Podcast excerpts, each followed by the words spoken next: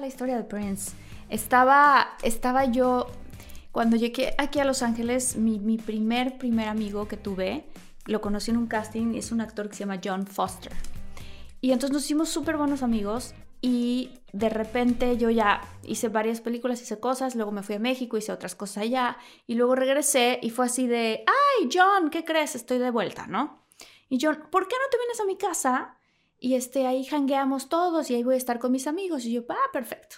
O sea, voy a su casa y resulta que él es súper, súper amigo de Zoe Kravitz, que es la hija de Lenny Kravitz. Oh, sí, guapísima.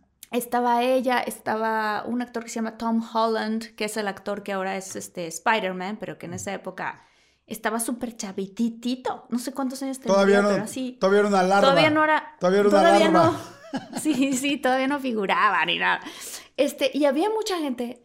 Y entonces estuvimos ahí increíble, ¿no? La pasamos súper padre, platicando, jugando videojuegos, o sea, así como que de todo. Y de repente Zoe dice, oigan, este, Rihanna me está invitando. No, Rihanna, sí. Rihanna, sí, escucha.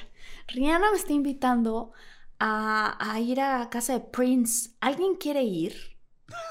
y todos los de la fiesta, yo, o sea, yo de México, así de, no manches, ¿no? O sea, ahorita todos van a decir, yo, todos, no, qué flojera, para que yo así de, ¡ah! ¿No? O sea, no Oye, no, qué flojera, ese güey es un lucido, qué hueva. es así medio vintage, ¿quién es ese? No, no, no, no, no. O sea, yo me acuerdo perfecto que fue así de, espérame, ¿estoy escuchando bien? O sea, que Rihanna le está diciendo a Zoe Kravitz que por qué no van a esta fiesta, esta reunión, esta, pues lo que sea, en casa de Prince. Y entonces, y ella así de, de verdad nadie, es que la verdad, yo tengo flojera y pues yo sí quiero, tengo ganas de ir, pero pues no quiero ir sola. Y entonces yo así de, esta es mi oportunidad, ¿no? Así. claro. Yo soy de Tabasco, pero ¿qué importa? y entonces... Vamos a ver al Prince. y yo, yo voy, ¿no? Y ella, ah, ¿en serio? Yo sí. Órale, bueno, vamos, ¿no? Perfecto, ok. Bueno, pues total que ya pasa un, servicio de auto, así, nos subimos y vamos a Hollywood Hills. Y dentro de mi cabeza así flashes que me llegaban de no puede ser este yo que crecí en Villahermosa al lado de una laguna, ¿no? De pronto debajo de un, de un mango, al lado de los plátanos, esto en Beverly Hills, camino a la casa de Prince, o sea, es así de sé del príncipe de la canción, pero Prince. Sí, claro, no manches. y entonces llegamos. Y la casa de Prince en Hollywood Hills este, es morada. Ah, la sí. casa, ¿por qué no? Es morada. Bueno, pues por lo menos en esa vez que yo fui, no sé si ya la pintaron, ¿verdad? Pero acuérdate, acuérdate que es que él hacía todo el rollo de Purple Rain y todo su rollo era morado. todo su rollo era morado. Todo su rollo era morado, pues su casa morada.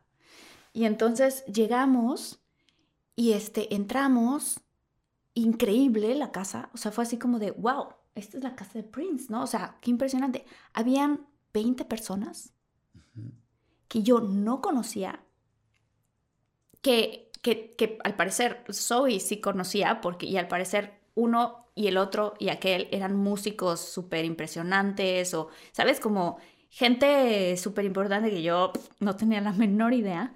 Y entonces, este, ok, bueno, perfecto. ¿Y dónde está Prince? Claro.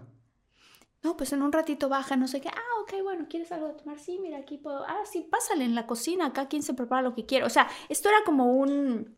Self-service. Como, si amigos se hubieran reunido, punto. ¿Sabes? O sea, sí. Ajá. Y entonces de repente salgo de la cocina y había unas escaleras y entonces este, ay, ya, bien, ya va a bajar Prince. Y baja Prince en pijama. Una pijama de era muy íntimo. Sí, súper íntimo. O sea, él estaba en su casa con, amigos que estaban ahí. Y baja en una pijama de seda morada. Como, como violeta, hace cuenta la pijama. Y yo, wow, ¿no? O sea, ok. Y entonces dice Prince, este, ay, este, qué bonito verlos a todos, a los que los conozco, ¿no? Increíble, a los que no, bienvenidos a mi casa. Este, ¿les importa si toco la guitarra? ¡Ay, no manches! Y yo. ¿Sabes? O sea, toda mi niña interna gritaba, ¿qué? ¡Yupi, yupi! ¿No? Así de, ¡wow! ¡Qué increíble! No manches, no lo puedo creer. ¿Cómo le voy a contar a mi familia esto? Está impresionante. Y entonces agarra y agarra un este, amplificador y agarra su guitarra, lo conecta al amplificador y empieza a tocar en una esquina viendo a la pared, de espaldas a todos. ¿Cómo? sí. Y yo así de, ¿what? así de, ¿por qué? ¿Por qué? Porque está, ¿qué? ¿Qué? O sea, no nos va a ni voltear a ver. Es así, le dije a Zoe y me dice, ya, así es. O sea, está todo, todo chill, todo cool. Yo así de, ah, no, pues con razón ella tenía medio flojera, ¿no? sí, Rihanna no quería ir. claro. Y entonces fue así de, ok, bueno, ¿no? Y entonces empieza a tocar y yo dije, bueno, en un ratito se da la vuelta. Pasan cinco minutos, diez minutos, él tocándole a la pared, tocando a la pared. ¿Cómo crees? Pero de repente yo así de, oye, pero en buena onda, no manches la música que está tocando. Estaba improvisando con la guitarra, improvisando canciones y cantando. Y yo no lo puedo creer. O sea, realmente es un genio. O sea, realmente el tipo es un genio. Y ya después de como 20 minutos ya se volteó y dijo, bueno, ya esta última la voy a tocar. Él estaba tocando para sí mismo. Dijo, esta última la voy a tocar ahora sí, pues para ustedes. Ah, ok. Pues es como esto era para mí y tan, Esto era para mí, esto es para ustedes. Y terminó, dijo, buenas noches, me voy a dormir. Y se subió con su pijama morada. Y yo así de, no manches lo que acabo de vivir. O sea... Y dejó a todos ahí, o sea, es como, vengan un ratito, yo voy a tocar, y ya que chingón se quedan en su casa, ahí está la cocina, tal. Sí, exacto, como, como, como, quizás como una de estas personas no queriendo estar solo, ¿no? Que tienen una mansión muy grande, que invitan a la gente para no sentirse solos, no sé, digo, a lo mejor no, a lo mejor era súper amiguero, ¿no? No, no sé tanto de su historia, pero yo puedo contar lo que viví esa noche y dije, claro, es que es una persona tan talentosa y tan famosa y, y tan y de verdad, o sea, que sí le gusta estar rodeado de gente. Wow. Yo sí, wow. This is a metaphor for your business's journey. Sometimes it feels like the world is throwing everything it has at you, and to succeed, you need someone to guide you through. That's what Dell Technologies advisors do. They have the tech advice to help you navigate whatever challenges you're up against and get you safely to where you want to be. Call an advisor today at 877 Ask Dell and do more with modern devices and Windows 10 Pro. Fue impresionante y esa noche llegué así de querido diario. ¡Guau! Wow, ¿No? Está buenísima. Noche estuve en casa de Prince. O sea, sí fue así de wow. Increíble, increíble, increíble. Jordi, a mí me ha mordido un perro, a mí me ha mordido un gato. Me ha mordido un policía en México. ¿Cómo que te mordió un delfín? Ah, sí, sí. A ver. ¿Qué es eso? Me mordió un delfín terrible, o sea, pero tremendo. O sea, de hecho fue muy gandalla, porque es que te voy a decir una cosa. Yo me. Mm, hace mucho tiempo, aquí en México, en la Ciudad de México, estaba la tercera sección, bueno, está la tercera sección de Chapultepec. Y en la tercera sección de Chapultepec había un lugar que tenían delfines, creo que se llama Atlantis. Y, este, y en ese lugar, pues todo el mundo iba a ver delfines y así, ¿no? Era como, digamos que como el acuario o el delfinario, ¿no? Les llaman delfinario en México, en el DF. Y entonces, lamentablemente, pues el gobierno tenía muy mal mantenidos a los delfines. Entonces, el entrenador de los delfines y, no sé, un cierto número de gente, grupo de gente. Está, oye, es una historia larga, ¿estás lista? Estoy lista, pues no manches, quiero saber qué pasó con esto. Entonces, haz de cuenta que lo que pasó fue que ellos hicieron un programa para personas así, civiles, normales, que quisiéramos cooperar para poder mantener a los delfines. Tenían tres delfines. Y a cambio, entonces tú dabas una lana mensual, como si dieras una, pues sí, como una renta mensual. Y a cambio de eso, te, este, a cambio de eso te daban chance de una vez a la semana llegar a convivir dos horas, de dos a tres horas con los delfines. Tú nadar con ellos y todo, pero eh, había una cosa muy padre que era sin pescado, sin premio, sin truco, sin show. O sea, real, real tú y el animal. Ok. Entonces, entonces era muy padre porque evidentemente tenías tú que irte relacionando con el animal y irlo logrando, pues, que te quisiera, porque no sé si sepas, bueno, mucha gente sabemos que el, dicen que el delfín es el, es una, el cerebro del delfín, bueno, dicen, ¿eh? no lo sé, pero que es inclusive más inteligente que el del ser humano, que por Sí, eso, eso puede, puede crear hasta una sonda con la cual saber dónde están lejos y no chocar y como un radar en el cerebro, en, en su corteza prefrontal, o sea, es todo un rollo. El asunto es que yo voy al famoso curso para entrar a este programa de dar una lana para los delfines y poder nadar con ellos. Entonces ya voy, nos explican y en el curso nos dicen, a ver, tienen que entender muy bien, o sea, los delfines son una sociedad y cada estanque es como si fuera pues su hogar, su aldea, ¿no? Entonces dicen, y tienen diferentes tipos de reglas. La primera regla es que en todo este estanque de delfines o grupo de delfines, este, hay un líder. Sea, aquí solamente hay tres delfines, pero hay un líder. El líder se llama Tritón, es el macho, es un macho muy grande, es muy fuerte y este y pues bueno, y es muy temperamental. Entonces nos explicaron muchas reglas de los delfines, ¿no? Entonces decían, uno, odian que les agarren la cara. Ya ves que todo el mundo llega y les agarra la cara en la foto, así en el SeaWorld. Sí, y, ¿les y se- choca? les choca. Pero lo hacen por el pescado. Lo hacen porque va a haber un premio. Ya. Y porque ni modo, pues es- está más fácil que le agarres la cara que le agarres la cola, ¿no? Porque la tienen adentro del agua. Entonces la- eh, lo hacen así. Y entonces nos dicen, otra cosa que odian es tal cosa, tal, tal, tal. Así nos dieron mil reglas, ¿no? Inclusive nos dieron señales para ellos. Entonces nos decían, si quieres jugar, por ejemplo, nos decían nada así de crawl, ya saben, así de frente, normal, Sí, sí, sí. con las palmas abiertas. Porque lo que sí les encanta es que les toques la punta de la trompa Ajá. este, y los avientes para abajo. O sea, que ¡pum! los avientes así para abajo. Yo ya había nadado con delfines. Yo ya había nadado con delfines en este, en Hawái, en Hawái, en, en este, en Cancún y así. Pero una cosa es cuando vas a nadar, porque ahí te hacen show y los agarras y tal, a esto que ya era distinto. Entonces nos explican qué cosas les gustan y dentro de ellas nos dicen dos cosas importantísimas. Uno, siempre tienes que pelar primero al líder. O sea, el líder, Al tritón. Sí, a Ese Tritón. mi tritón. ese mi tritón. mi tritón. Y entonces es como siempre tienes que jugar con el primero, pelarlo primero. Ya si él decide no jugar contigo, si él decide no pelarte, entonces ya puedes ir con los demás. Pero primero a él, ¿ok? Es como cuando quieres ligar a un grupo de chicas en un lugar.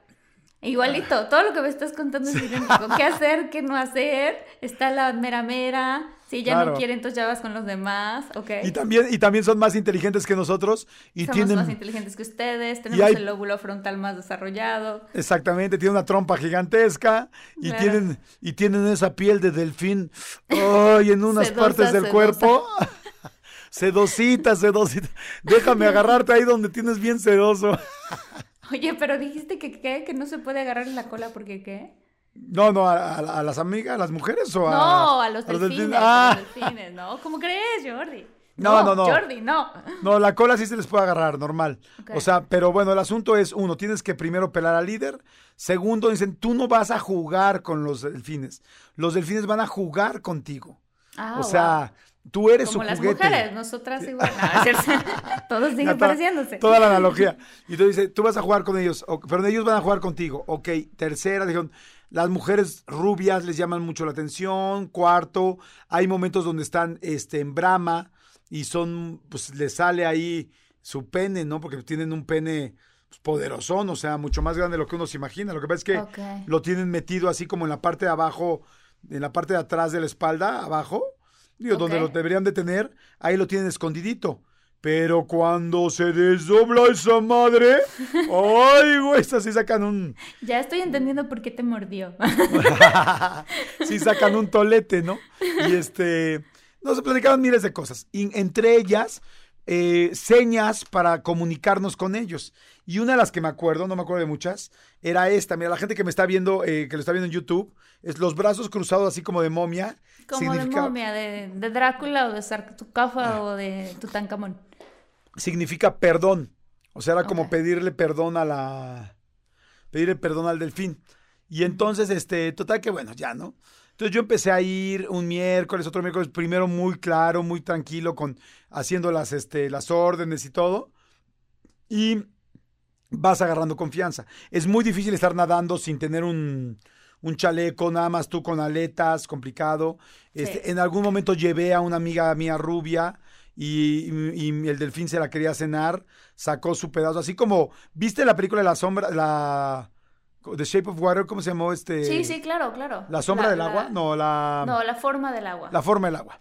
Sí. ¿Te, te acuerdas que, pues, el monito este, que era, Se pues, como... de la chica, sí, sí. Pero que de repente saca su... Pues saca ahí su, su, su su- su pipí, ¿no? Sí, sí, sí, sí. Y entonces, y dices, pues, ¿de dónde sale? Pues como que se le abre, pues así al... Entonces hubo una vez que de repente se estaba pero cenando a mi amiga, o sea, porque se les pegan, o sea, así como los perros, imagínate, si un perro cuando llegas a tu a la casa se te sube y te Así empieza "Se me a, bombear, a bombear la, la rodilla, ahora imagínate que un delfín de ese tamaño se te empieza a pegar, y sí, la verdad, sí, el pene es de miedo. tamaño, pues no sé, no, No, te voy no, a me digas, no, no, qué miedo. ubica las baguettes de la comer, Sí, ah, sí. Las del Subway. así. ándale, ándale, un poco como un Subway, como un gra- del grande, ¡Wow! ¡Qué enorme! sí, sí, sí, No lo tienen muy grande, sí. órale, Y- ¡Órale! órale. Ok. Y entonces, pues, a son ningún- muy inteligentes. O sea, Sí. ¿qué onda con el delfín? Inteligente, potente. Sí, ¿Qué exactamente, tiene todo. de Entonces, todo. entonces haz de Te lee cuenta el que pensamiento. haz de cuenta que el delfín se, te- se le pegaba a mi amiga y se le pegaba y se le pegaba y luego se me pegaba a mí también porque no distinguen. O sea, es como la Mm. es como aquí en la zona rosa. Ya entras y ya no sabes, o sea, va para todos lados. Entonces, este, hasta que ahí me dijeron, "Ponte aletas" y cuando te pongan las aletas ya vas a este ya, porque tienes ahí feromonas, eh, un cierto olor que cuando te ponen las aletas ya no lo huelen, entonces ya, ya no te embisten con su pene, ¿no? Ok. Entonces, bueno, en fin, así fue pasando el tiempo. El asunto es que yo me fui relajando, relajando, relajando. Había una delfina, por decirlo de alguna manera, que se llamaba Sisi, que a mí yo la adoraba. Entonces yo llegaba, primero pelaba a Tritón, y ya si el Tritón no me pelaba, me jugaba, me ponía a jugar con ella. El primer día que entré al estanque, me traían de bajada, porque son bien canijos. O sea, bien, como decía mi papá, son, hinches delfines son bien canijos, pero bien canijos. Hace cuenta que yo me metía al agua Ajá. y se iban a un lado y oía cómo hacían el... Así como que cómo hablaban. Ajá. Se iban a un lado y de repente ¿dónde están? ¿Dónde están? Porque ya no alcanza a ver al otro lado del estanque. Y de repente se me dejaban venir así directo, pero rapidísimo, porque nadan. O sea, una Sí, velocidad, sí, pues ya lo han visto así. claro. Y llegaban a mí así, y ahí se abrían así, ¡wow! Qué impresión. Pero se me abrían así a, a 10 centímetros de mi cuerpo, o sea, de mi cara. O sea, eran Wow. cabrones, o sea, Wow. y estaban atacados de la red, estaban jugando. Luego descubrí que caían unas, este, hojitas, y entonces llevaban la hojita, me la daban, y yo decía como que, ¿qué quiere? Y así me daba la hojita, yo agarraba la hoja, la soltaba, primero no sabía qué hacer, hasta que un día ya me quitó la hoja, y ellos Ajá. la soltaban, y su juego era que la hoja iba cayendo así en el agua, en el agua, en el agua, y ellos estaban arriba, arriba, arriba, casi en la superficie. Y cuando veían que estaba a 10 centímetros antes de tocar el piso. ¡guam! se lanzaban y lo agarraban un centímetro antes de que tocara el piso. O sea, su juego era, No manches, qué inteligentes. no puedes dejar que toque el piso. Hasta que yo vi cómo lo hacían, ya yo soltaba la hojita y a ellos les parecía chistoso y me la regresaban como si fuera perrito, así de, vuélvemela a echar. Wow. Wow. Entonces me los fui ganando poco a poco y, y relacionándome con ellos. Y este, y la verdad, padrísimo, padrísimo, te digo, muy inteligente. De hecho, yo fíjate que yo en algún momento quise ser biólogo marino. Ya te voy a dejar hablar, ¿eh? Porque este, van a decir, puta, este güey no se calla, pero es que la historia es muy larga para contárselas bien. El asunto es que yo quería ser biólogo marino, pero porque yo en realidad quería ser entrenador de orcas y de delfines. Entonces, Jordi. cuando ¿Qué, yo... qué camino tan raro? Nunca pensé que mi pregunta de te mordió un delfín Sí, no, no, no. Por eso te dije, ¿estás lista para escuchar esta respuesta? fuera a llegar aquí. Ok. Entonces, yo como quería ser entrenador, yo sin, porque nos decían, no les hagan señales a los delfines porque los confunden con su show.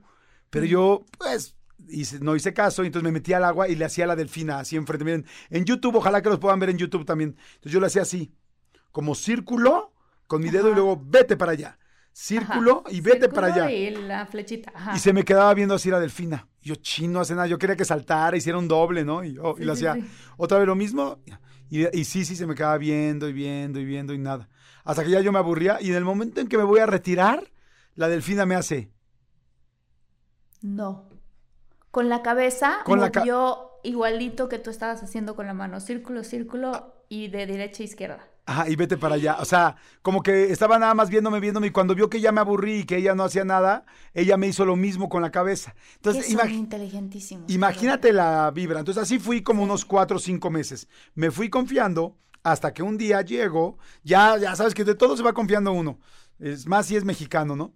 Y entonces me fui metiendo y peleé a Tritón y yo así como que, "Ah, hola Tritón, se me acercó yo, hola, hola, y no me peló tantito, yo, a la chingada, órale, vámonos. Y yo a jugar con Sisi. Y empecé a jugar con Sisi, pero en serio no peleé a Tritón.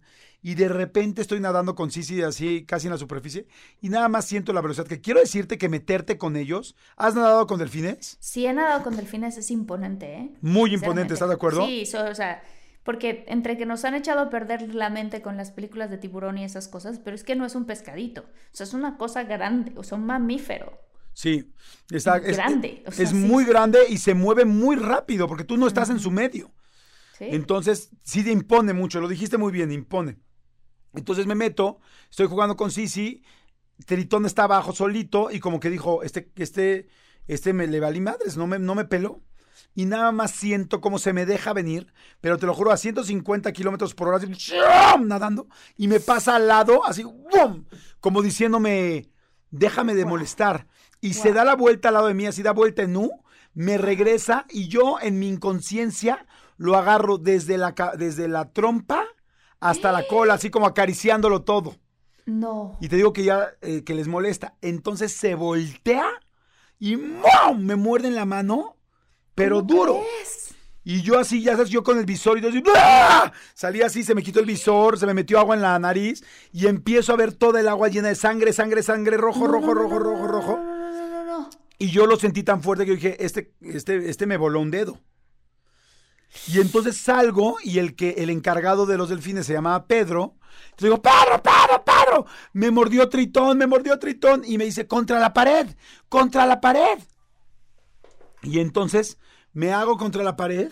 Yo muerto de miedo porque no sabía por dónde me iba a atacar. Ya me había Claro. mordido en la boca, en la, en la mano, y me iba a morder en la Sí. pierna, en el muslo, o peor aún, yo todavía no, no tenía hijos. O sea, yo quería tener hijos y dije, capaz que ahorita me agarra mi Mac Trío y me lo, se lo, se lo, Sí, sí. me lo, se lo mastica, ¿no? Sí, Sí. claro. Y entonces yo aterrado, literal aterrado, entonces me fui contra la pared, puse los brazos y me dijo, poco a poco vete saliendo, vete saliendo hacia la derecha, hacia la derecha. Salí a- aterrado, gracias a Dios no fue tan fuerte la mordida, fue mucho más aparatosa. Híjole, qué me dijo, me dijo, si tuviera querido hacer algo, te vuela la mano completa. O sea, ve los dientes que tiene. Fue nada más un estate quieto. Sí fue muy aparatoso la sangre, pero en realidad ¿cómo no fue, o sea, digo, sí tuve, sí tuve como tres años la cicatriz, pero no es una cicatriz que tenga ahorita así con los dientes marcados, no. Y este, pero me asusté mucho. Y ya después de eso, me volví a meter con él, porque dije, mi papá me enseñó que si no te met- que si haces algo y te Sí, que asustas no y no. tengas el trauma, claro. Sí, si no lo vuelves a hacer, nunca lo vas a hacer. Entonces me metí, pero ya me metí en esa parte donde yo pisaba, de donde, donde se comunica un estanque con el otro. Sí. Y le puse la mano así toda con sangre, bueno, ya no tenía tanta sangre, ya no tenía sangre, y él solito se me acercó y me veía, yo así estaba muerto de miedo, y me acercó él y juntó su trompa con mi mano como diciendo, ya, ok, amor y paz, y ya me salí yo aterrado así, tem- literal temblando, porque salí blanco, y después, cuando acabábamos nosotros, llegaban los niños de... Niños que tienen síndrome de Down, que ya ves que hay algo que se llama delfinoterapia, que los ayudan Sí, mucho. sí. Y llegan y inmediatamente Tritón se pone, saca la espalda o el lomo para que le pongan al niño y se pone a trabajar con el niño y a darle vueltas y todo. O sea, es muy noble, pero dijo, no, no seguiste las reglas. güey. Y desde ahí me da pavor meterme con los delfines. Oye, ¿tú ya, ya has Este- conté- has- ya has contado tu dada de anillo o nunca? Ya he contado mi dada de anillo. Me han dado el anillo tres veces. Sí, pero donde sí te casaste. O sea, la buena. Ah, la buena. Ah, nunca la he contado. ¿no? Pues a ver, Nunca cuéntanos, a ver qué tal. Ah, este. Pu- ah, porque tú dices por si alguien tiene como las ganas y que está escuchando este podcast y dices, ¿cómo doy el anillo? Pues sí, o sea, porque es un detalle para ver qué tan románticos son, o sea, son las parejas. Sí, claro, aquí no fuiste tú, fue más bien la persona a la que te lo dio. Sí, sí, sí, sí. Bueno, pues a mí me dieron el anillo en un lugar que se llama Sintra, que está en Portugal, en un castillo. Es un lugar que tiene cinco castillos. Y en Cálmate. la torre, te lo juro, en la torre más alta del castillo ahí me dieron el anillo. ¡Cálmate, Rapunzel! Sí, sí. Ah, así. Me pongo a cantar como las princesas de Disney. Así tal cual. En un castillo, en la parte de arriba del castillo. ¿En serio? ¿Y se hincó o algo ¿En así o serio? no? Sí, claro que se hincó. Estuvo bien padre, la verdad. Sobre todo porque yo estaba de muy mal humor. Porque siempre pasan cosas. Sí, claro, siempre pasan cosas que son como el impedimento para el momento clímax del anillo, ya sabes. Entonces yo estaba de muy mal humor porque no me habían dado los audífonos del, del, del audio tour del castillo. Y yo estaba muy enojada porque yo me quería regresar a la parte de abajo del castillo por mis audífonos. Y entonces él, que traía el anillo en la bolsa, decía, no, ya quiero llegar a la parte más arriba de la torre porque le quiero pedir este, que se case conmigo. Y como yo no sabía nada, no, ¿cómo puede ser? ¿Por qué tienes tanta prisa? Él traía mucha prisa.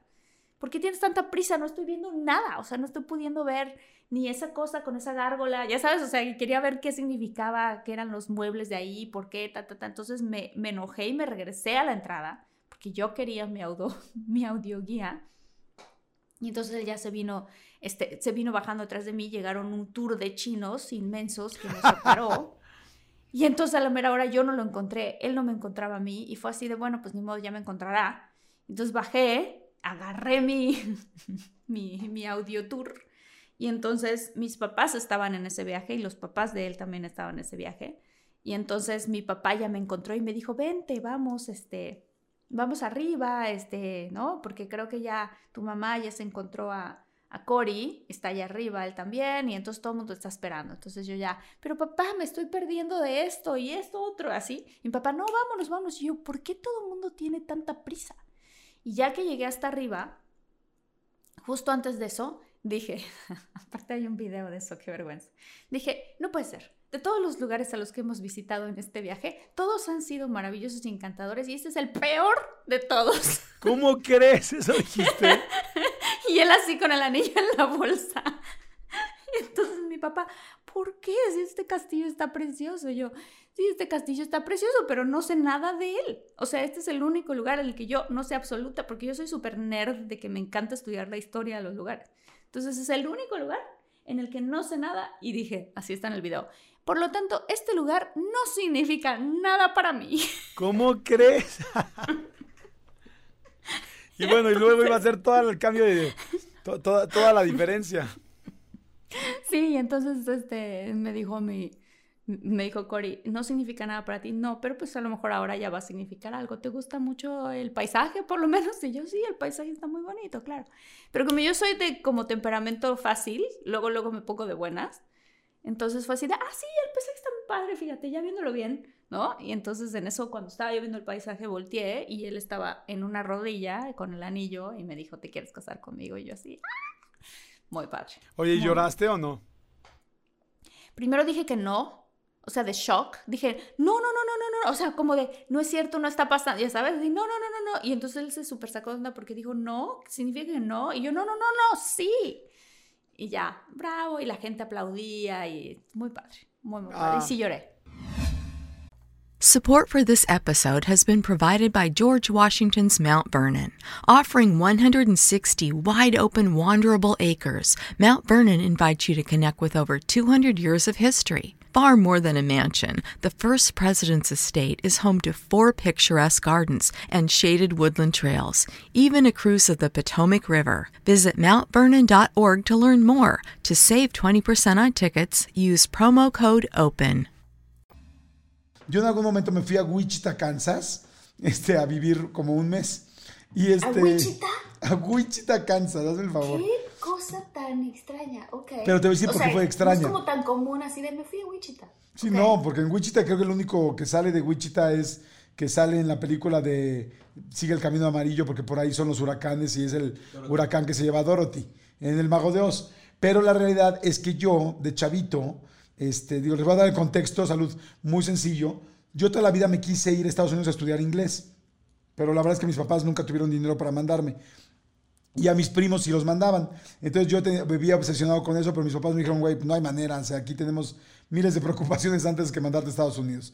Entonces una de esas, vienen unas niñas a México, unas güerejillas, las veo por ahí, veo que vienen de una iglesia a hacer como una misión y entonces este, las ayudo y también hubo un poco de ligue y entonces me hago amigo de ellas y entonces este, me dicen, oye, qué padre, qué lindo te portaste, qué quisiera, o sea, ¿cómo te podemos agradecer? Le dije, pues la neta, si algún día me invitan a su casa, pues para aprender inglés. Y me dijeron, ah, pues sí, claro que sí. Entonces, una de ellas con su hermano me dicen, pues vente, y ellas vivían todas en Wichita, Kansas. Y entonces yo ahorro, y entonces me pude ir un mes más o menos, tres semanas. Y yo dije, ah, pues voy a hablar en inglés con ellas y voy a aprender y todo el rollo, ¿no? Pues yo, pues ahora sí que me inventé mi propio eh, internship o boarding school o no sé cómo le dicen ustedes, ¿no? Ustedes los ricos. Y entonces, este... Yo no soy rica y y entonces... Intercambio. intercambio. Más déjalo como intercambio. Y entonces me voy a Wichita, Kansas, pero resulta que llego a la casa de ellos, me mandan al basement, o sea, al sótano, porque ahí es donde iba yo a dormir, y resulta que tanto el hermano como la hermana que conocí, no este, trabajaban en el verano, porque en Estados Unidos casi todo el mundo a esa edad trabaja en el verano, yo tenía como 17 años. Y yo estaba yo solo, todo el día abajo, ahí en el sótano, sin nada que hacer, sin nadie con quien hablar y aburridísimo. Y solamente se quedaba la señora en la casa, que era una señora así como tipo March, así con el pelo de los Simpson, con el pelo largo, así negro, hasta arriba, muy seria, con sus lentes y muy seriecita, ¿no? Y entonces yo pues medio hablaba con ella, pero hablaba muy poco conmigo. Yo, uy, qué mamila, ¿no? Dije, bueno, entonces el primer día dije, no, pues no habla nada. El segundo día, pues ya salí, ahora sé que salí del sótano. Y entonces empecé a inspeccionar la casa porque creí que ya se habían ido. Y entonces dije, bueno, pues ya me había aburrido. Y entonces empecé, ya sabes que pues de repente que es una casa y empiezas, te aburres. Entonces empecé a abrir un cuarto, otro cuarto. O sea, no me fui a los cuartos cuartos, o sea, donde estaba la, recámara principal, pero pues ya sabes, el closet de blancos, otra puertita, ah, mira que hay una bodeguita, ah, mira que hay una cava. Así, ¿no? Fui abriendo puertas y de repente abro una puerta y veo a la señora en tres puntos en el excusado pujando. Y yo así, ¡ah! Pero de momento, porque era un baño que, del que estaba así como el que daba la sala, pero que conectaba con un cuarto, no sé qué fregados. Entonces se ve que ella salió del cuarto, se sentó en la diosa de porcelana, puso su trasero y empezó a pujarle duro, duro. Pero en el momento que yo abro, ella jamás imaginó que alguien abriera.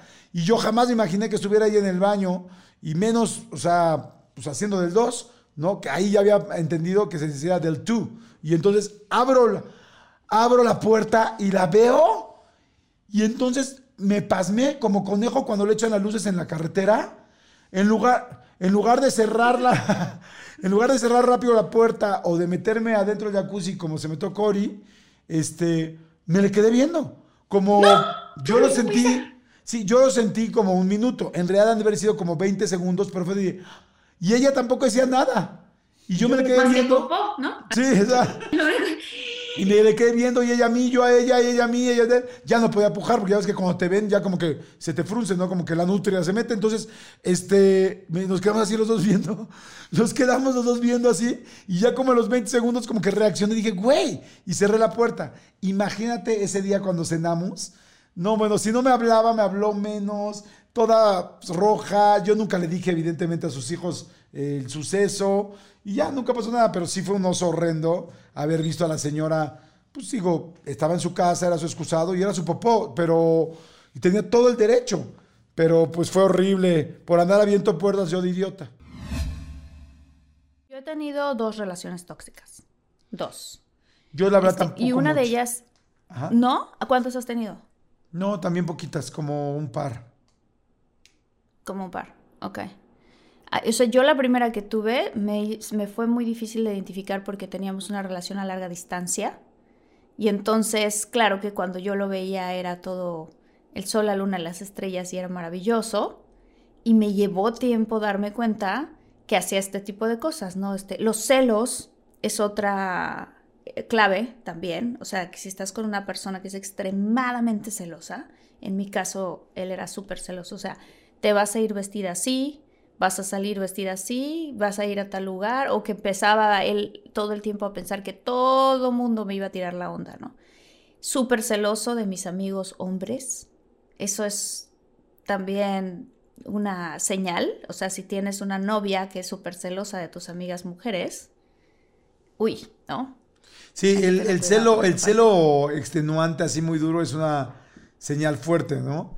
Fíjate que a mí me pasó, yo tuve una relación digo, complicada, porque sí, al principio no te das cuenta, ¿no? Como que además siento que las relaciones tóxicas al principio todo es fantástico, la persona se presenta como de ensueño, todo es increíble. Y a mí me pasó hace mucho tiempo, mucho tiempo que fue esa relación tóxica como que quizá la más importante y fuerte que he vivido en mi vida.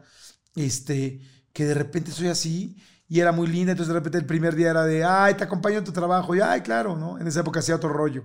Y ay, qué padre, vamos a tal, ay, sí. Yo dije, qué linda, porque yo siempre he sido un cuate que me gusta la atención y me gusta la pareja que te abraza y que te toca y que quiere estar contigo. Pero de repente ya era, ay, mañana es grabación de otro rollo, ah, bueno, vamos. Ay, mañana es comercial de tal hora, ¿la qué horas pasas por mí? Y de repente como que dije, ¿cómo? O sea, es mi trabajo, o sea, es... Sí, entonces al principio a mis amigos les caía increíble porque era de, wow, tu novia, wow, qué linda. Además le encantaba los deportes y tal, y hablaba de eso, y mis amigos soñados. Llegó un momento, decían, o sea, un momento ya yo decía, ¿en serio va a volver a ir? Entonces yo me sentía incómodo porque era como, no puedo trabajar, porque entonces ya me tengo que ir, pero no, no puedo hacer el sketch dos veces porque ella ya me está esperando. O sea, ya sabes, en tu trabajo es complicado que tu pareja esté siempre, o sea, de vez en cuando está padre, pero, pero tu trabajo pues es como que vas a trabajar, o sea, te sientes, no sé ustedes, no sé tú, y los muchólogos, pero yo siento que si me voy al trabajo con una pareja, o atiendo el trabajo o atiendo a la pareja, entonces estoy muy preocupado por atender a la pareja y, luego descuidas el trabajo. Total que hubo un momento que ya mis amigos me empezaban a decir, oye, puta, otra vez tu chava, no, bueno, ya que te suelten. Y es que era cierto. O sea, ya hasta mis amigos se sentían incómodos porque, por ejemplo, los hombres, pues cuando hablamos entre puros hombres, pues decimos otro tipo de cosas, somos como niños, ya sabes, como muy adolescentes. Si llega una chava en medio, no puedes decir lo mismo, no puedes comentar las mismas cosas, porque son cosas de, o sea, tema de hombres, o sea, hablamos de una manera distinta, somos más soeces, más dobles sentidos, más albureros, nos chingamos, o sea, como, no sé, y, y, cuando llegaba la novia ya no se podía, y así, y de repente de ir tres veces a la semana, empezó a ir, llevábamos tres meses y no me había soltado un día de trabajo, yo ya me sentía asfixiado. Es que eso, eso, ¿no? Qué fuerte, qué fuerte porque además empiezan, tienen por lo general personalidades controladoras. Son personas realmente muy inseguras y que, y que por esa gran inseguridad les da muchísimo miedo que tú tengas tu propia independencia. Entonces, ella poco a poco se fue metiendo en tu vida, eh, ¿no? Y primero dices, wow, qué lindo, porque a mí me pasó exactamente lo mismo, pero justo al revés. A mí me pasó con un, con un tipo súper exitoso y entonces él era, acompáñame a la oficina. Te quiero mostrar lo que hago para que vea. Y entonces tú como mujer dices, wow, qué bonito, ¿no? Me está diciendo que lo acompañe. Acompáñame ahora a este otro, acompáñame a tal junta. Y de repente era así, oye, es que sabes que yo también tengo cosas que hacer. Sería, no, pero es que tienes que venir conmigo, ¿no? Entonces era como, ah, caray. Y entonces cuando yo quería hacer cosas yo por mi cuenta, o quería tomarme un fin de semana yo sola, o pero espérame, ¿cómo? O sea, ¿de qué se trata? Entonces era como, o sea, pues ¿cómo de qué se trata? Yo tengo mi vida también, tengo mis cosas también, ¿no? No, pero es que, es que vamos juntos tú y yo a todos lados. Esa, esa onda de, de, de, tú y yo somos uno mismo, mm, mm, esa es como la entrada a una relación este, codependiente que después se puede convertir en súper tóxica. El tú y yo somos uno mismo, sí. sí, no funciona tanto. No, Oye, déjame decirte que yo, yo llegó un momento también donde una, también puede haber una relación tóxica por el sexo. Y, a mí me pasó con un rollo que creo que ya lo conté alguna vez aquí o no, pero que, que podría parecer como muy padre al principio de que mi novia quería todo el tiempo, ay, sí, vamos a hacerlo, ¿no? Y vamos a hacerlo y pues los hombres siempre nos quejamos, o normalmente nos quejamos de que siempre queremos más, ¿no? De que la mujer no siempre quiere y que el hombre quiere más, ¿no?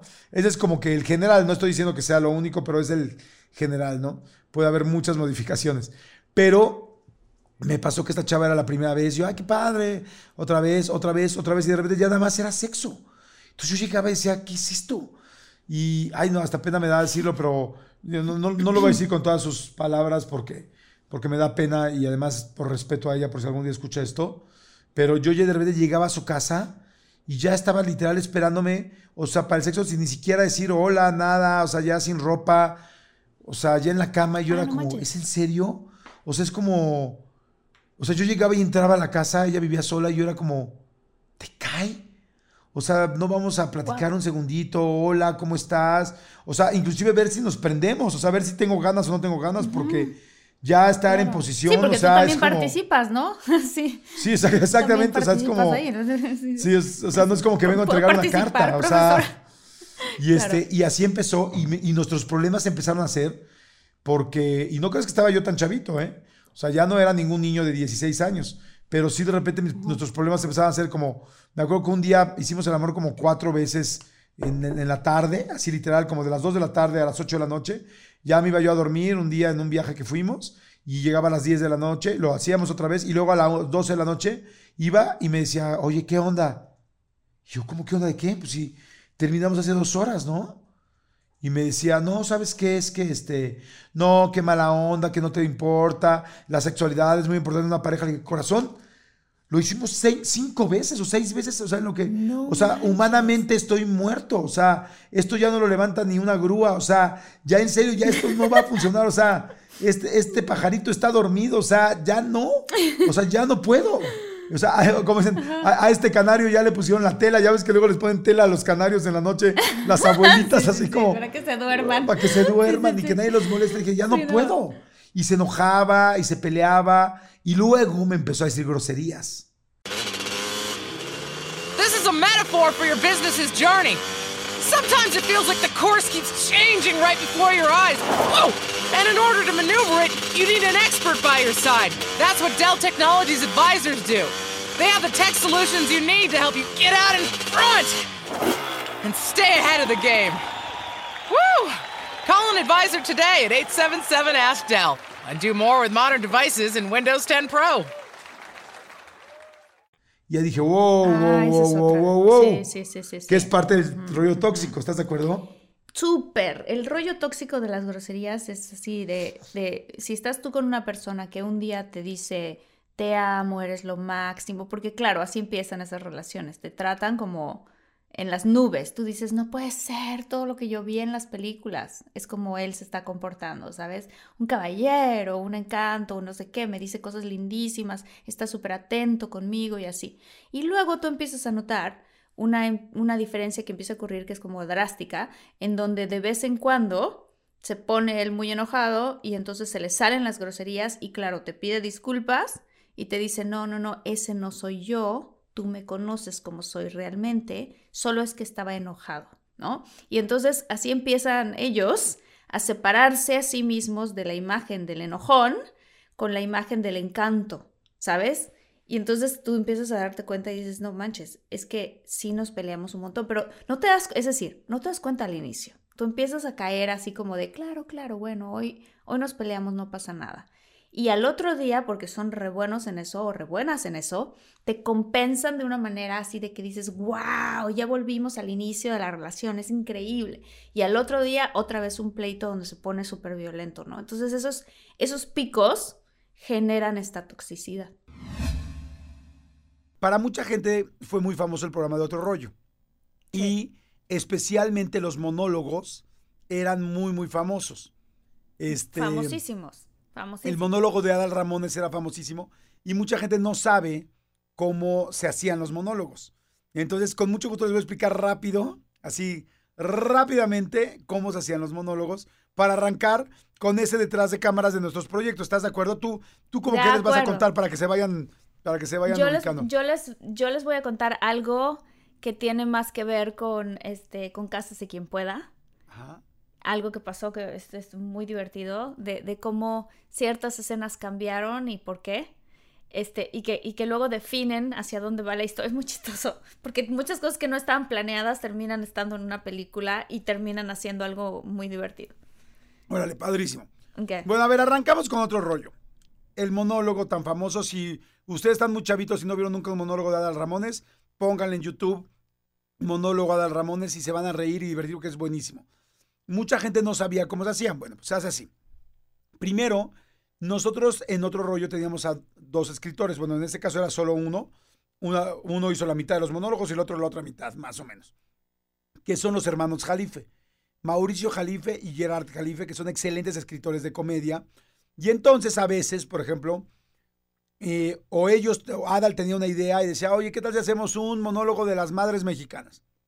O ellos tenían una idea y escribía, ay, pues esta semana voy a escribir de las madres mexicanas. Y escribían una, eh, el monólogo completo. Y entonces se aventaban, escribían, ¿qué te gusta? Ocho, nueve páginas, diez páginas de todo el monólogo ya con chistes, con remates, con todo. Entonces, una vez que ya lo tenían, se lo mandaban a Adal. Eso igual me estoy confundiendo, pero creo que sí, estoy casi seguro ahí que se lo mandaban a Adal. En la semana, o a veces, te lo terminaban casi casi el mismo martes, que el martes otro rollo iba en vivo. Entonces, este, estábamos en el camerino, estaba Adal y llegaban ya con el monólogo y se lo daban por escrito. Entonces, ya impreso.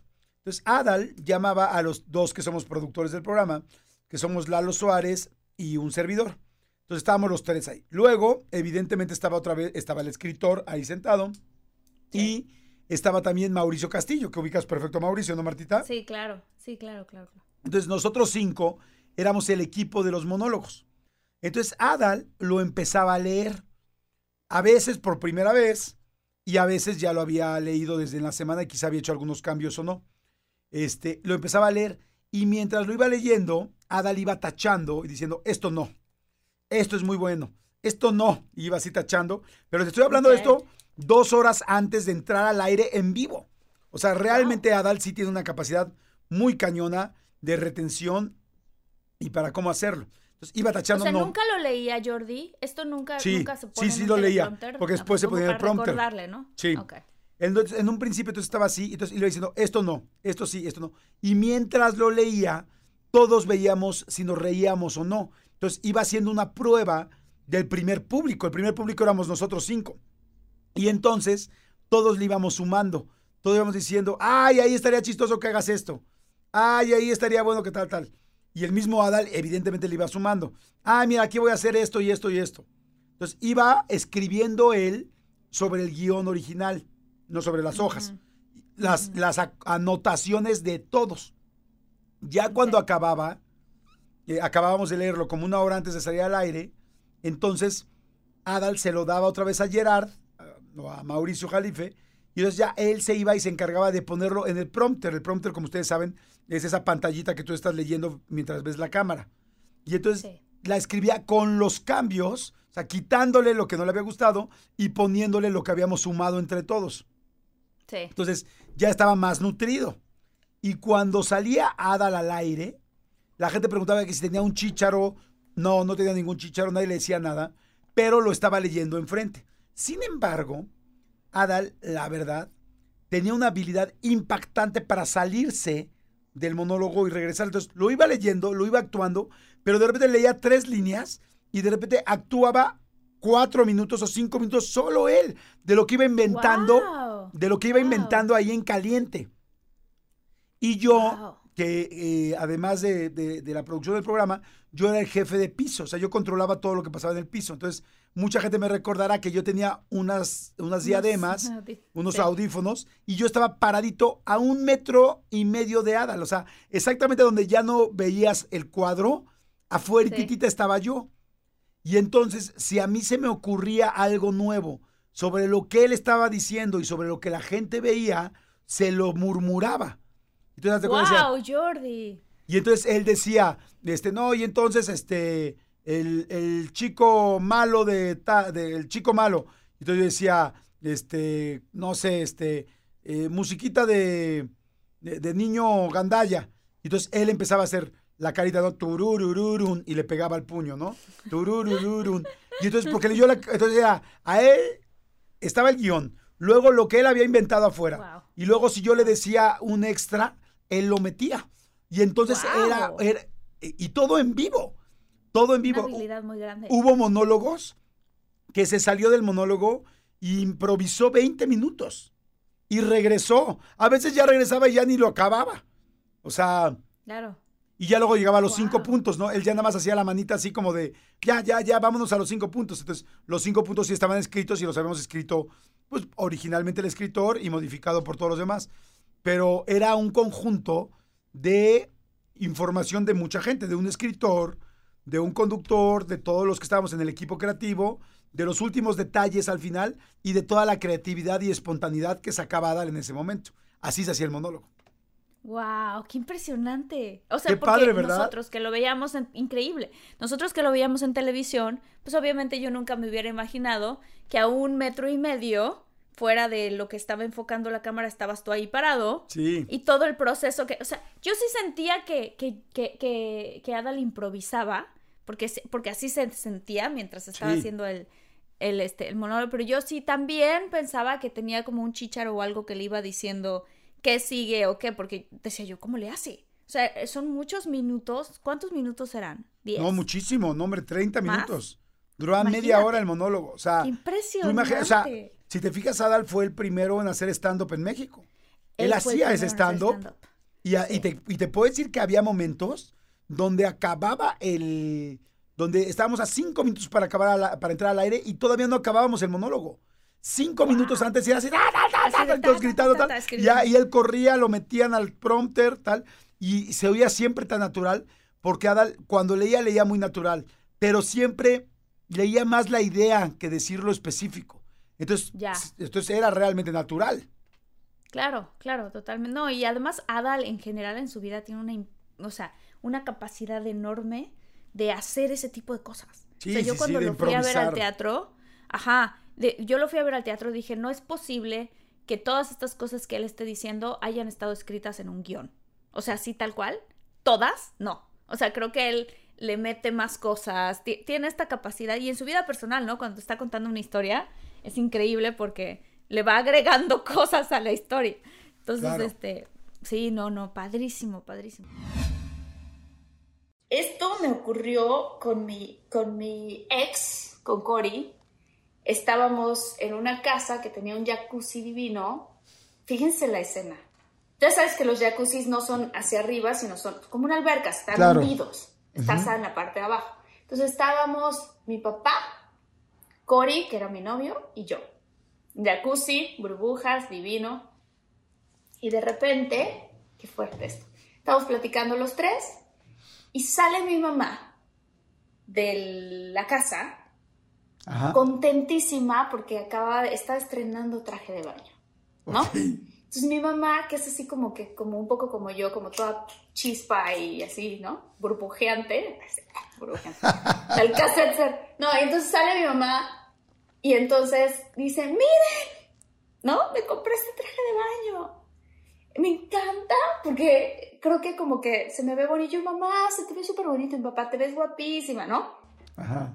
sí, me queda divino. Y Cory ahí, me queda divino. Y entonces se da una vuelta, como que le hace la vueltecita.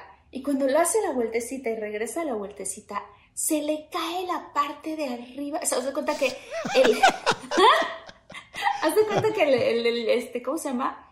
No El llama top. ¿cómo se llama? Sí, pero el, el- la parte donde se abotonan dos cosas que no es de botón, del ganchito. Ajá. El ganchito de la parte del brasier. Se le como chispó. tipo- Se le como chispó el tipo ganchito. strapless, ¡Pum! Se, o sea, se, ¡pum! Se revienta y cuando mi mamá viene girando y da el- así la última parte, cae la parte de arriba de su brasier y se le ve No. todo, todo completamente.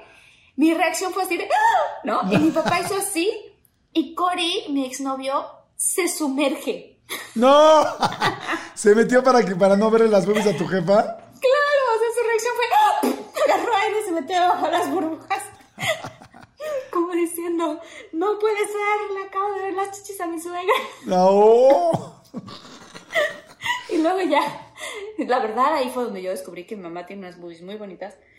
Y entonces llegó la noche, Eso te iba a preguntar si tú hacía mucho tiempo que se- pues, una hija conoce las boobies de su mamá, ¿no?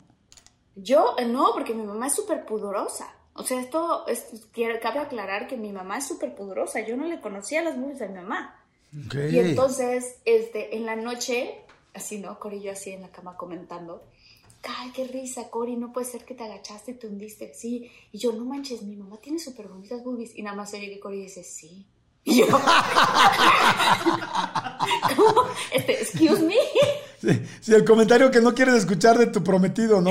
No, sí está bien rica tu jefa, ¿no? Así, no puedo creer que acabas de decir eso. No, no, I mean, like, no puedo reconocer. Business as usual is a thing of the past, but the entrepreneurial spirit keeps us closing in on our dream. That's why US Bank makes sure solutions are a conversation away.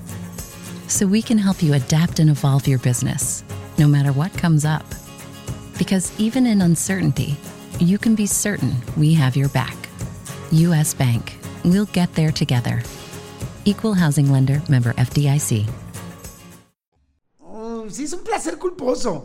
Sí, es un son de esas culposo que hacemos los mexicanos. Exacto, son de esas cositas que tú, si estás en una reunión medio un poquito más nice, dices que yo jamás, nunca he hecho eso, ¿cómo pena. es posible? Pero la neta, la neta del planeta. es Pero que te sí. encanta. Claro que Por ejemplo. Claro. a ver, ahí te va una que yo me declaro 100% culpable. Yo amo, amo sopear una concha en el café. Amo sopear. Y bueno, en una fiesta nice te corren, te dicen, maldito perro, vete. O sea, o sea en una fiesta fifí no te dejan chopear y menos ahí enfrente de un banquete de mallita. No, o en claro, un... claro. No, no, no, pero, pero chopear a mí me fascina. A mí una concha metida en el café y luego así suavecita y que te la comes. ¡Ah! Me encanta. Pero nunca, nunca brillarás en sociedad chopeando, claro, ¿no? No, chopeando no. Chopeando yo nunca brillé en sociedad. Pero fíjate que sí, sí me gusta mucho. También otra cosa que creo que también es algo que puede entrar en esa, en esa categoría es cuando cortas la tortilla de tal forma que la usas medio de cuchara. ¿Ya sabes a qué me refiero? Que Claro. tú que estás comiendo el huevito, ¿no? Allá hay huevito. Estás comiendo el huevito y entonces la, hace con el tenedor le haces así y acomodas la tortilla y medio que con la misma tortilla tipo cucharón la embarras en tantita salsa, poquito frijolito, ¡cron! ¿no? O sea, como que agarrar la tortilla como como este instrumento, ¿cómo se puede Sí, decir? co- como sí, como utensilio. cuchara, está muy bien, como utensilio, como herramienta. Sí, y Como limpiar, herramienta. limpiar el plato. ¡Limpiar el plato! Limpiar, sobre todo, ¿sabes que Con huevo, yo la verdad ese no lo hago, pero hay mucha gente que dice, No, hasta yo la sí, orillita, yo sí hasta lo la hago, yo sí lo he hecho con chilaquiles y toda esa cosa que te queda todavía la salsita tantito. Agarras la tortilla y tras, tras, tras, tras y dejas el plato, pero mira, bien limpio con la tortilla. Yo donde lo he visto mucho, ¿sabes dónde lo he visto mucho? Con la yema. Como que con los huevos y la yema, Sí, sí, la sí, gente es casi, casi, o sea, una cosa es acabarte la yema del plato y otra cosa es ya pulirlo. No chingues, o sea, ya luego ya estás así como puliéndolo así hasta que quede Yo sí casi, lo pulo. casi, casi, Pues casi sí quieres ya no, ya no lavarlo, ya, ya no lo quieres lavar otra vez, ¿estás de Sí, acuerdo? Sí, de acuerdo, de acuerdo. Oye, otra cosa que sí, la verdad, sí lo aplicamos todavía en mi familia. Híjole, ahí les va, ahí les va. Que te metas a la alberca o a la playa con playera.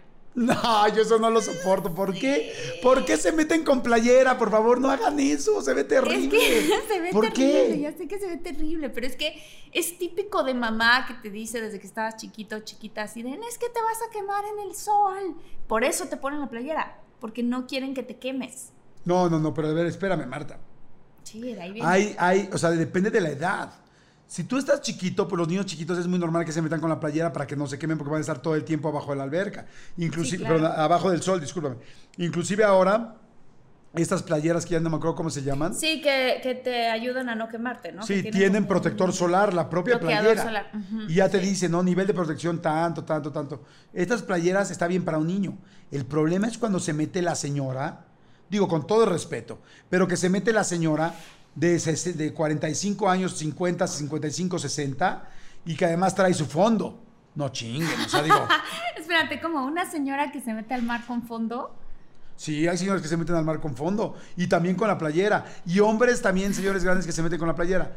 Y te voy a decir algo, tiene mucho que ver, creo yo, con el sobrepeso. Lo entiendo, lo entiendo porque a sí, veces pero uno se como siente si es incómodo. una playera, por lo, general es una playera blanca, se transparenta todo. Y como es playera y se moja, de todas maneras se te va a pegar el cuerpo. Entonces se te va a ver el cuerpo como quiera. O sea, el propósito de meterse al- a nadar con playera no, pues no funciona tanto. No, pero el experto nunca se mete con playera blanca. O sea, un señor o una señora de, de situación robusta, no, se mete con playera de color, se mete, ¿sabes cuál es la playera que también es un gusto culposo tremendo? La, de playera de cuerpazo, así de la playera que te ponen un bikini así con cuerpo, pero tú pesas 140 kilos, la no chingues. que venden en Acapulco, ¿no? Esas playeras que tienen el bikini o que tienen el, el- la figura este, de cuadritos, ¿no? O sea, que tienen pintado el hombre de cuadritos. Híjole, sí es cierto. ¿Te has puesto una de esas? No, pero Yo me voy a poner una. Ay, qué ganas de hacerlo así como de moda. Sí, está chistoso. O sea, siempre. Está divertido. Yo me he puesto, pero para programa, para otro rollo, pero la verdad nunca me he metido a nadar con playera. Sin embargo, sí entiendo que tiene mucho que ver también con la gente que, pues igual le da un poquito de penita al cuerpo y dice, pues no, la neta no quiero que, que vean mi, mi, este, como mi callo de la andadera. Y digo, Sí, no, sí, sí. no, no, no lo voy a hacer. Pero de que no se ve bien, pues no, no se ve bien. Porque, sobre todo si además la playera es del Necaxa, del Atlante o del Cruz Azul. Con todo respeto a mi equipo, que yo le voy al Cruz Azul, pero la playera futbolera adentro de la alberca, no es tan buena opción. Creo yo que es placer culposo, pero pues no Sí. se ve tan bien. No sé, ¿tú qué opinas, Martita? Oye, no, no, no se ve tan bien. La verdad no se ve tan bien. Oye, no, y dime no, no, una no, cosa. Yo el otro día estaba viendo a Marte Duele, que me fascina la película, que estamos viendo que ya fueron, estamos haciendo las cuentas y dijimos que son casi 21 años o 20 años que se hizo Sí. Marte Duele. Sí. Este, que hasta yo veo las imágenes de Santa Fe en la Ciudad de México y se ve nuevo, o sea, todavía hay miles de cosas que no estaban. Muy diferente, ¿no? Ajá. sí, Oye, pero cuéntame cómo fue la, la escena del final. Porque la escena del final es muy impactante. O sea, donde sacan una pistola. Digo, no le estoy spoilando nada a nadie después de 20 años. me Sí, imagino. creo que todo el mundo ha visto la película. Este, fue súper fuerte porque obviamente yo nunca me he muerto en la vida. Ay, sí, gracias a Dios. Ay, gracias a Dios. Pero, ¿cómo actúa uno una muerte si uno no se ha muerto? Ajá. ¿Y cómo le haces en la parte donde te disparan, no? O sea, ¿cómo ocurre? Y yo, era además mi primera película, entonces yo realmente no tenía ninguna experiencia de nada. Entonces llegas y te, y te sucede de esta manera. Te ponen doble ropa, Ajá. ¿ok? O sea, la ropa que yo traía, que eran como una especie de pantalones tipo medio pants y una blusa como, como con un hoodie, Ajá. este, yo traía esa ropa, la, la tienen ellos, en la producción la tiene que comprar doble o triple. Porque pues obviamente va a salir la sangre, te tienes que volver a cambiar y tienes que hacer una toma dos y todo eso. Claro. Pero hay una persona específica en el set que es la persona que te va a acomodar un cable. Es muy interesante. Hay un cable que te acomodan que pasa a través del pantalón, o sea, por debajo de tu pantalón. Te lo meten por debajo del pantalón. Y en este caso, pues la herida era, era por el área de, ya ni me acuerdo si era por el estómago o por el área del corazón, ¿no? Por ahí estaba mi herida. O sea, donde me iban a disparar Sí. iba a ser ahí, ¿no? Entonces, te pasan eso y tienen unos como, ¿cómo lo voy a explicar? Como unos sobrecitos, ¿ok? Que dentro de esos sobrecitos hay como, es en el estómago la herida, hay como una, como, yo supongo que es pólvora, ¿ok? Y eh, sangre falsa. Claro. La sangre falsa de las películas está hecha como con miel y una tintura roja. Entonces la sangre realmente sabe rica, por cierto. ¿no? Eso que luego que la gente Qué interesante, no sabía eso. Sí, es muy interesante, pero la sangre que siempre ves en las películas así, sabe rica. Es, es este un tipo como, ¿cómo se llama eso que le echan las hot cakes? La miel de los hot cakes, haz de cuenta así, Sí, la mezclan con una pintura roja. Bueno, entonces te meten una bolsita que tiene la sangre y ese ca- el cable que va a través de tu cuerpo pasa por debajo de tus jeans, ¿no? O tu pantalón, lo que sea, sale por tu tenis y avanza, avanza, avanza, avanza un cable hacia una persona que tiene un detonador. O sea, que tiene el botón que va a ser el momento del disparo, ¿ok? Es súper interesante porque obviamente tú actúas tu muerte, actúas todo el rollo, ¿no? Pero cuando la cosa se detona en Ajá. ti, o sea, el director dice acción, tú te tienes que imaginar, en este caso era Poncho Herrera con la pistola, él está ahí parado enfrente de ti, pero la cámara obviamente está apuntando hacia ti, él está parado enfrente de ti, tiene una pistola falsa, obviamente, ¿no? Nadie dice pum, esa es otra que ocurre muchísimo, ¿no? Que cuando apenas estás aprendiendo cómo disparar en películas, tú tienes una tendencia de tú hacer pum, pum, ¿ya ¿sabes? porque tú, porque así jugabas de chiquito, pum, Claro. pum, pau, ¿no? Este, pero bueno, Poncho estaba ahí parado haciendo la mímica de la pistola, porque obviamente él no va a disparar. Pero el disparo, pues no va a venir de la mano de Poncho, sino de esta persona que aprieta ese botón que hace que se det- detone la bolsita que tienes en el estómago. Entonces, se detona esa bolsita y sientes como un tap, como un, un golpecito. Ajá. No fuerte, pero sí se siente como un golpecito. Y ese golpecito para ti significa te dispararon, Ok. ¿no? Ajá. O sea, Ay, estoy, interesadísimo. Ajá. Es súper interesante. Y entonces tú, naturalmente, ves salir sangre de Claro. tu estómago. Pero obviamente, pues tú sabes que no es tu sangre y todo, pero ahí es la magia del actor, ¿no? Porque se ve tan real Claro. y al mismo tiempo estás ahí y entonces tú ya empiezas a actuar como que te estás muriendo y yo tuve que, que ver películas y videos y cosas así de cómo la gente se muere, ¿no? O sea, de cómo actuar, cómo te mueres. Y tú Este, decides bueno. dentro de esos cómo, cuál hacer. Sí, ¿cuál hacer? ¿Cuál hacer? Sí, totalmente. Entonces yo le pregunté al director, bueno, ¿qué tipo de...? Porque hay muertes donde te mueres con los ojos abiertos, hay muertes donde te mueres con los ojos cerrados, hay muertes donde te desvaneces, hay muertes donde, te- donde todo el cuerpo empieza a temblar, ¿no? Y, entonces yo tuve que tener esta plática con el director de, oye, ¿qué muerte íbamos a hacer? O sea, fíjate qué interesante, porque creo yo que Amarte duele sería una película bien diferente si mi personaje se hubiera muerto con los ojos abiertos. Sí, sería como muy, Muy como más crudo, ¿no? Sí, como cruel. Ajá. Ajá, mucho más crudo. Entonces llegamos a la conclusión de que más bien una cosa como entre espasmos y de repente un desmayo, como más poético, ¿no? Este, pero sí, es loquísimo lo de Qué los padre. disparos. Oye, pero a ver, Lo que- ¿Y sabes siento- que una vez una bala me dio? Como una bala. Una bala me dio en una, en, estaba haciendo una película que se llama Smoking Aces y teníamos toda una secuencia de pistolas, de disparos por todos lados y entonces eh, otra vez la persona de las, de las, este, de los props y de las armas acomodan, ¿ves esas escenas donde llega alguien a un bar y de repente empiezan a disparar ta ta ta ta ta en todo el bar y explotan botellas y explotan vidrio Sí. y ya sabes así? Pues en realidad esa persona no está disparando Claro. balas, está disparando la salva, nada más, ¿ok? No, o sea, realmente no, no se dispara ese. Sí, Y pero para que entonces- salva, salga la chispa de, en la pistola. Sí, sale la chispa, pero, a- pero a veces lo que sale, lo que sí sale son de la pistola los casquitos de las balas, pero las balas vienen vacías, sin pólvora, ¿ok? Esos casquitos de todas maneras salen volando. Y si te, y si te caen, tú lo ves en las películas, que, ¿no? En cámara lenta incluso ponen las balas así, que- porque sí caen de verdad. Este, pero bueno, la forma en la que hacen esas escenas es que acomodan, igual como la cosita que yo traía en el estómago, acomodan estas, estos pequeños detonadores en el bar, en ciertas botellas y en ciertos lugares. Entonces llega el actor y dispara, entre comillas, pero realmente no está disparando, están saliendo estas balas este, huecas, digámoslo así, Claro. y del otro lado se están explotando solitos todas las botellas y las cosas que se supone que tú disparas. Y en una escena así, yo estaba en plena escena y traía el pelo como muy esponjado y encima traía unas extensiones. Entonces, cuando traes extensiones en el pelo, es pelo que no es tu pelo Claro. y no sientes mucho.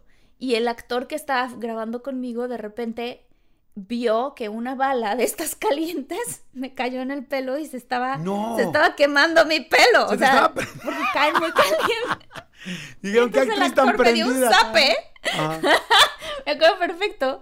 Este, que me dio un zape y yo así de, ¿qué le pasó? ¿Por qué me pegó? Y me dice, tenías una bala que te estaba quemando el pelo. Y yo, ay, gracias, me salvaste. Wow. Oye, pero si dices que entonces cuando disparan, pues evidentemente nadie dice pum, alguien da No, una señal, hace cuando llega Poncho Herrera y de repente Sí. dice, ¿cómo te llamaba? ¿Cómo se llama tu personaje ahí? Renata. Y te dice, Renata. Renata, o no se vayan, o Sí. no sé, hasta aquí llegaste, cabrón, no sé qué habrá dicho, cuál sería su línea. Y entonces agarra, levanta la pistola, y entonces el que realmente macha el disparo es el que te aprieta el botoncito de lo que te explota a ti en la panza. Y ahí todo el mundo dice, ah, ya, ya, ya le dispararon. Sí, o sea, yo nunca o escuché- dice, yo nunca alguien escuché dice, un pum. pum. Nadie dice eso. Na- nadie dice un pum, porque imagínate, si alguien dice un pum y después yo en mi estómago, tres segundos después, siento el golpe, ¿a qué reacciono? ¿Al pum o al golpe en el estómago de, de la explosión de la sangre? Sí. No, pues al de la explosión de la sangre. Entonces nadie dice pum. Eh, este Poncho nada más levanta la, la- la mano y dice Renata y entonces dispara, entre comillas, pero no está disparando porque esa pistola Claro. no tiene ni balas ni sonido. Y la No persona nada, que es- está... Es de la- plástico. Y la persona que está cerca está viendo cuando él aprieta el gatillo para tratar de sincronizar que en ese momento te explote a ti la panza. Pues es que no importa, porque en ese momento la cámara no Claro. está grabando a Poncho, me está grabando a mí. Entonces él, él nada más es, es el- un actor muy lindo que está haciendo la réplica, o sea, me está, me está, se está ahí paradito con la pistola solo para ayudarme a mí como actriz, pero no hay ninguna cámara que lo está grabando. Después en postproducción, todos los sonidos de los balazos y del disparo y todo, lo ponen después en postproducción. Entonces tú como actor estás ahí, no se oye pum, no se oye nada, sientes nada más el golpe en tu panza y tú reaccionas y en la película se ve ¡pum! ¿no? La toma de Poncho disparando, se oye el sonido, que todo eso lo meten después, ya que están postproduciendo la película. ¡Wow! ¡Qué interesante! Sí.